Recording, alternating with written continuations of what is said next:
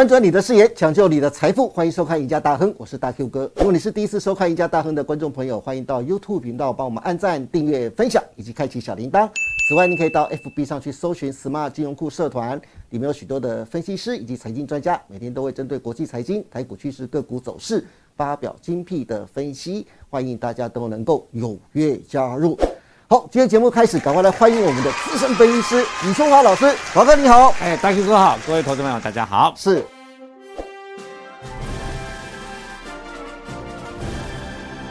哎，华哥，今天特别要来请你过来看一看，就是航海王未来的一个航运方向啊，是到底要走到哪里呀？为什么要这么说呢？因为长荣啊，在上个礼拜公布了第二季的财报，对对，获利超过千亿哦，非常漂亮，又再度创新高，来到一千零二十二点九三亿，年增一点四三倍，再创新高，EPS 高达十九点三三元，比第一季的十九点一六块钱还要好，累计上半年每股赚。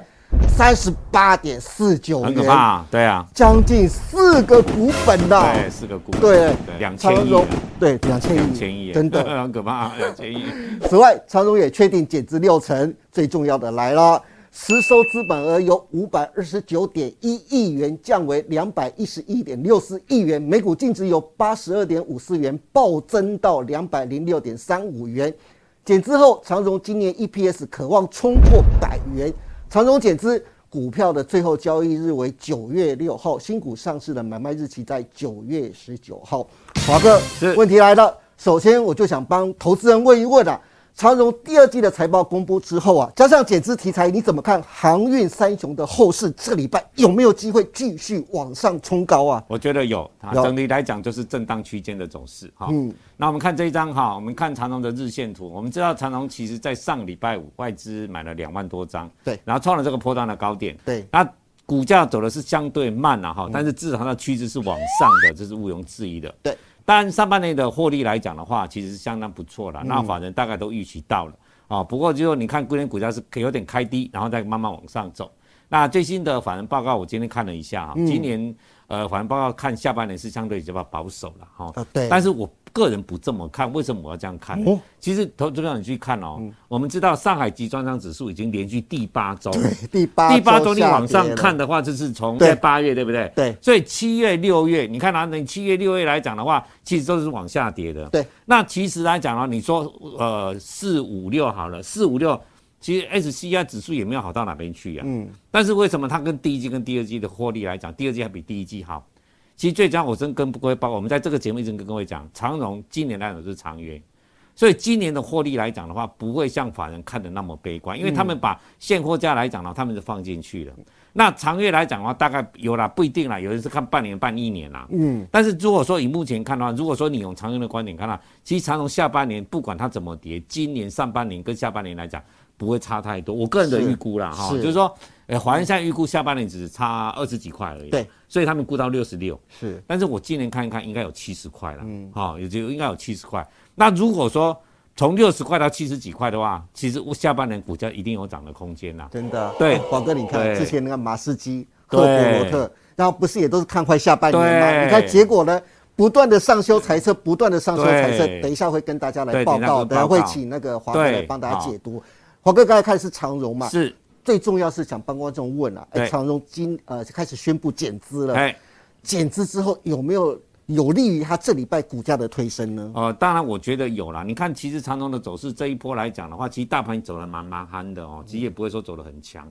但是它的股价来讲，你看外资，尤其外资这几天一直在买，嗯，这是大买小卖，大买小卖，对，所以股价来讲趋势是一直在往上走的，是啊，所以说你从长荣的走势，那我们看阳明也是一样啊，其实这两个就是一直往上走。但是你可以看得出来，本来阳明跟长隆股价差不多，对不对？对。你看长隆越拉越远，为什么？因为长隆有减资题材嘛，对不对？所以啊，对啊，它第一个本来赚钱赚的比就就比较多，但是你看刚除期的时候，其实没差多少钱。你看阳明最低七十五点六，长隆最低七十九点六，差差四块钱。是。但是现在涨已经差到十块钱了。嗯。所以你说长隆有没有减资行情？有啦，其实已经在动了啦。是。而且你看长隆也慢慢也追到。我们看望海啊，望海望海。呃，现在来讲的话，一百零七块左右嘛。对你看长隆一百零一已经差到六块钱，哎，以前长隆跟望海差一百块，哎，对投资朋友还记得吗？对去年五月的时候，一个三百块，一个两百块，哎，但是对现在只有差到不到十块钱嘛。所以说，其实这一波来讲呢，你说减资行情有没有？当然有。嗯你从这三家公司的比价，你就看得很清楚。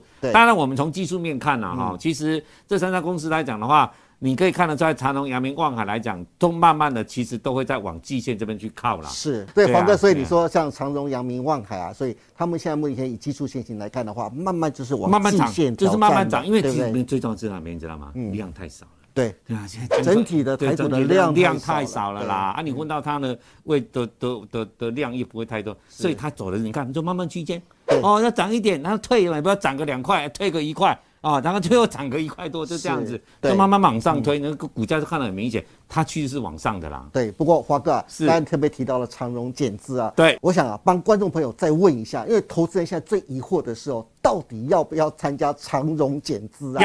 要要，你说要是我觉得不是？要对。但是投资人有疑惑，你看哦，嗯。首先长荣减资退回股款才六千元，但是减资是六成哦，就是六百股，乘以上周五收盘价九十九点二元是五万九千五百二十元。但是长荣减资退回的股款才六千元，根本不成比例，对不对？是。第二个，长荣打算减资后再增资，对小股东而言啊，参加减资将面临持有的股数降低，就是变成了四本来一千股的变成四百股，减资后的股价变高，流通性会比较差，真的会这样子吗？而且减资后等于强迫每位股东啊打一折后把股票卖回给公司啊，这是很多股民的心声哦。嗯，最后将来增资啊，股数又会被稀释。这种种小股东担心的事情呢、啊，华哥你怎么看？可以帮观众来解惑吗？啊，你一张股票我拿六千，结果我的股价损失五万九千五百二十，对啊对不对？你这样算，这样算也是对了，我现在算算也是合理，表面上是对的哈。对，但是真正来讲的话呢，其实你你没有你帮我了解说，是。减资的基础来讲就是市值的不变啊，对。对对，市值的不变啊，对。就是说。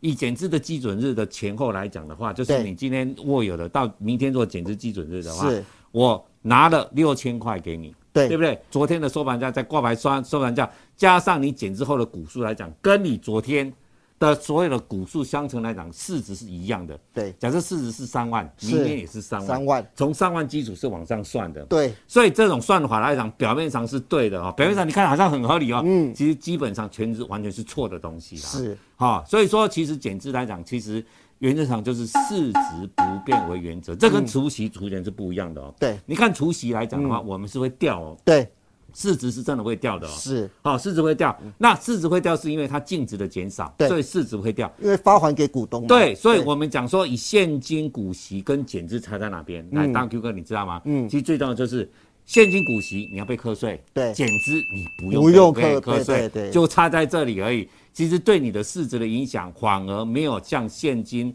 发放股息的时候市值还受点影响。你要填完息的时候，你这个息才赚得到。对但是减资来讲的话，等于说你现在持有的市值跟减资基准后的市值其实是完全一模一样的哦。对。对的，当年国巨哈、减资完从一百七十涨到一千三百一十块，其实你看，然、后它涨到一千三百一十块，当年国巨是赚了快一百三十块哦，所以涨到那边本一比才十倍而已哦。对但是你要想说这一波来讲呢，为什么会这样涨？当然就是真的获利往上推嘛。所以你说你长荣减资完以后，其实你看你现在的股价的本一比才几倍，是，对不对？所以说其实要推，其实有理由啦，嗯。就是看你这这这些市场的资金要不要往进推而已啦。是。那你本来是五百多亿的股本，现在变两百多亿了，那是不是至少这种我在推的过程当中，我的筹码量会比较少一点？嗯对。金额其实还是一样哦，因为你看市值是不变的哦，但是筹码来讲的话，是不是比较稳定一点？，对，没错，是不是是真的是比较稳定一点嘛？对哦，所以说你说这是很重要的问题、哦。对哦，所以说筹码稳定、对筹码稳。定一点嘛。所以说你现在来讲，而且长隆还有个大股东在嘞，嗯，对不对？大股东，你说现在明年总监改选，他会乱卖股票吗？哦，当然对不对啊？你说涨上去我就卖股票，百股票金全被人家拿走了，是，对不对？人家大股东他不会去看这种一时的价差啦。嗯，所以说其实市场上都在传言说啊，这次长隆减资完有没有可能复制国巨呢？在二零一二零一一九年那一次的涨幅哦，我是觉得是有机会了，不是没有机会了。但是最重要的是你要看大盘的氛围啦。对对对因为毕竟国巨来讲，它是比较算中型的电子股了，嗯，对。但是长荣来讲，应该是算大型的大型的对对。那这种大型的全职股来讲，你需要靠大盘在涨的过程去往帮它推一下。对，好的。那投资朋友这样应该清楚了。如果你考虑清楚了，不想参加长荣减资的，那就要在九月五号前卖掉持股。但是如果想参加长荣减资的，最慢就要在九月五号收盘前持有就可以了。华哥讲到最后一个问题啊，就真的令人非常生气了。我们先来看看这张制作单位准备的图表。是，你看，如果跟国际几大行商比较，像是像马士基、赫伯罗特跟日本的三大行商比较的话，我们就拿最近一个月，从七月五号到八月五号的股价涨幅来看，你看哦，国际几大行商的涨幅几乎都在两成以上。你像像是马士基有百分之三十五，赫伯罗特有涨百分之四十五。那日本的三井有至少有百分之二十一，川崎汽船有百分之三十四。可是比较起来，台湾的货柜三雄来看的话，你看看货柜三雄的最近一个月的表现，长荣只有涨百分之七，阳明只有涨百分之四，这是最近一个月的表现哦。再从技术线型的位阶来看的话，你看马士基准备要挑战历史新高了，赫伯罗特正往历史新高来靠拢，日本的川崎汽船。距离历史新高仅差一步之遥啊！马士基才在上个礼拜宣布二度调高财测。上一集我们就是华哥也特别提到了，德国的航运商科伯罗特准备在上修财测，甚至连日本的三大航商啊都大幅的调高财测，幅度都是从三成起调。那相对台湾的货柜三雄获利也不差，光是长荣的第二季就刚才特别提到了，就赚了千亿，上半年就赚了四个股本，但是股价别说挑战历史新高了。货柜的三雄的股价最近才站上了百元的关卡，华哥，货柜三雄的股价为什么会烂成这样啊？是不是太委屈了一点呢？当然是一定是委屈啦，但是委屈有它的原因啦。哈，我们讲第一个，定案是大盘的位置。嗯，你看美股这一次，我之前我在节目当中跟各位报告说，其实这一次在七月二十七号整个呃升息三码以后，美股就会大涨。这个我讲对了，对不对？对啊。而且这波直接攻到半年线嗯，你知道我们现在半年线在多少吗？我们现在半年线在一万六千五百点哦。哇，那我们现在是一万四千九百点哦。你看我们离半年线多久？一万五都上上下下这样子。对，所以说其实大盘我们跟整个国际股市真的差了非常多。嗯，但是你现在回头看，原因也知道了嘛，就台海紧张嘛，是对不对？就台海紧张嘛，就是市场一定会先预期去反应的嘛。对，那台海紧张如果说还是持续的话。当然，你说政府国安基金这边在护盘了，但是政府护盘，它原则上它不会去攻，它只会守，这是第一个原因啊。那第二个原因呢？我的看法就是说，台湾现在的投资信心真的不足，所以说接下来你说国际的这些为什么最近这些个股来讲外资会买？他也是看国际涨成那样子，台湾相对低，他才买的嘛，对对不对？所以接下来有没有机会？有啦，我觉得还是有啦。所以说，虽然目前哦氛围是真的比较，但是我个人觉得还是。我跟大哥哥讲，跟各位投资者报告，真的还是在大盘呐，是因为这个大盘哦，你不涨哦，你说多好的股票，除非最近这种什么网通那些比较小型的，什么中磊啦，中磊什么什么什么立志啊那些比较小型的股票，然后跟网通因为，网通今年基本面是真的不错，对，而且明年它还会成长，所以钱就敢往这个这个族群去推。但是来讲，你这种这种阳明长这种大型股来讲，你大盘真的没推的话，你说这些钱敢继续推吗？也真的不太敢呐。对，哦，所以说股价是真的委屈，但是呢，因为我们受制于大盘，哦，也没办法的事情。嗯，所以我也希望说大盘能够涨的话，让我们的股价能跟上这些货柜行上的股价了。哎，是的，好的，今天非常谢谢李春华老师为大家分享了这么多关于这个礼拜市场主力开始聚焦货柜三雄的财报之外，还有长荣的减资行情。关于投资人要不要参与减资，华哥也做了非常详尽的说明哦。肯定啦。对，肯定，华哥就说尽量，好不好？你又套那么多了，你一年赚六七十块，你还可以赚三十几块，你干嘛现在把它卖掉啊？就参加他的减资啊，参加他减资啊，对不对？猫到一个减资行情，你赚的钱全部输的钱全部都回来了，对，对不对？华哥的意见了哈。此外，对于国际航商最近一个月股价表现非常凌厉啊，甚至纷纷准备挑战新高，相对台湾的货柜三雄啊，获利超级的好，但是为何股价却烂到爆？华哥除了给了自己的看法之外，也不忘替航运三雄大叫太委屈啊！华哥对货柜三雄的操作真的非常的厉害哦，大家一定要真的跟紧他的脚步。至于接下来货柜三雄的操作，想知道详细的买卖点的，或是对整体八月的行情的规划有兴趣的，欢迎大家都能锁定李春华老师每天盘后的解盘节目《股市龙传》。今天也谢谢大家收看我们赢家大亨，别忘记周一到周四每天下午的五点半，我们再见喽，拜拜，拜拜。